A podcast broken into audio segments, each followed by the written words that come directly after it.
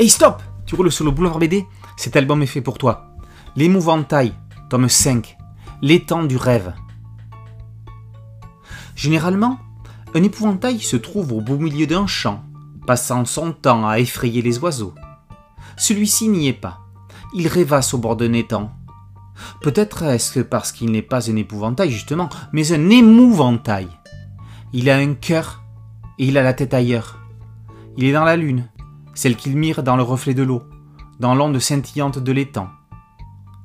Une ombre passe entre deux nénuphars.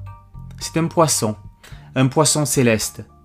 Il sort de l'eau et s'envole, invitant l'épouvantail à grimper sur son dos.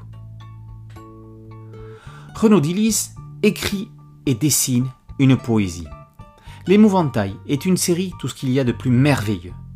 On part d'un reflet de la lune, on nage dans le ciel, et l'on découvre comment naissent les arcs-en-ciel.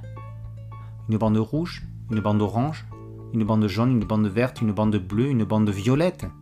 Les couleurs de Christophe Bouchard accompagnent ce joli voyage, cette merveilleuse épopée, cette balade. Promenade avec un seul L.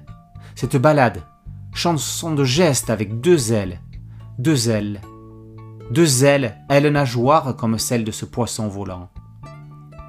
Des papillons, un petit oiseau jaune, un canard et sa famille, ainsi qu'une grenouille accompagneront l'épouvantail dans ce petit album philosophique où tous ceux qui le liront bien sauront comment voler.